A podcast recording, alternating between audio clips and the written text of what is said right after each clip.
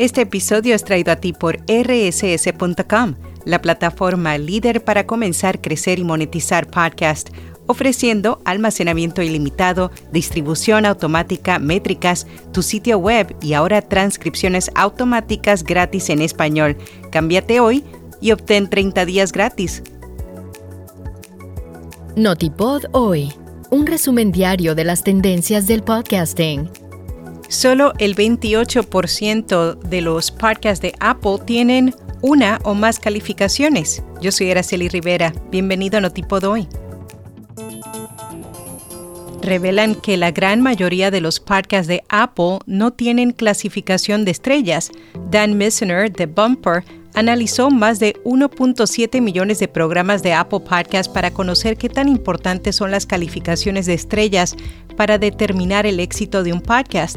Encontró que la mayoría de los programas que analizó carecen de ellas, específicamente solo el 28% de los programas tenían una o más calificaciones, por un amplio margen. Las calificaciones de 5 estrellas son las más populares y representan más del 87% de todas las calificaciones de estrellas en Apple Podcasts, mientras las calificaciones de una estrella ocupan un distante segundo lugar, seguidas de cerca por las calificaciones de 4 estrellas. El programa con más calificaciones de 5 estrellas en Estados Unidos es Crime Junkie. En promedio, los programas serializados obtuvieron significativamente más calificaciones de estrellas que los episódicos.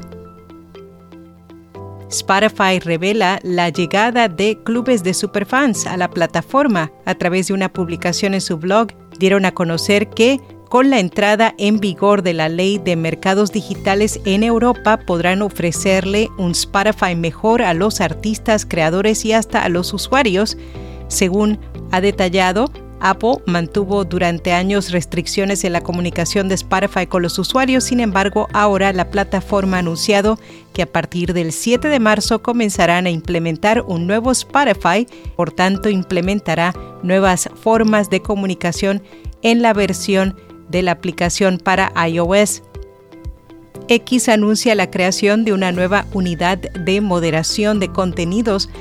Según fuentes de X, el objetivo inicial será reclutar a un centenar de moderadores, los cuales se dedicarán a la vigilancia y control de publicaciones relacionadas con explotación sexual infantil.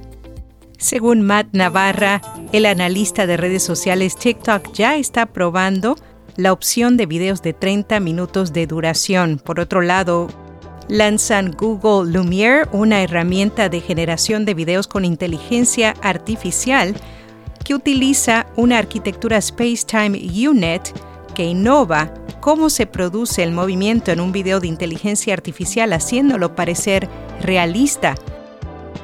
En podcast recomendado La Ruina, un espectáculo en vivo en el cual sus conductores conversan con alguien de su audiencia para conocer su peor anécdota y reírse de ello. Y hasta aquí, no tipo doy.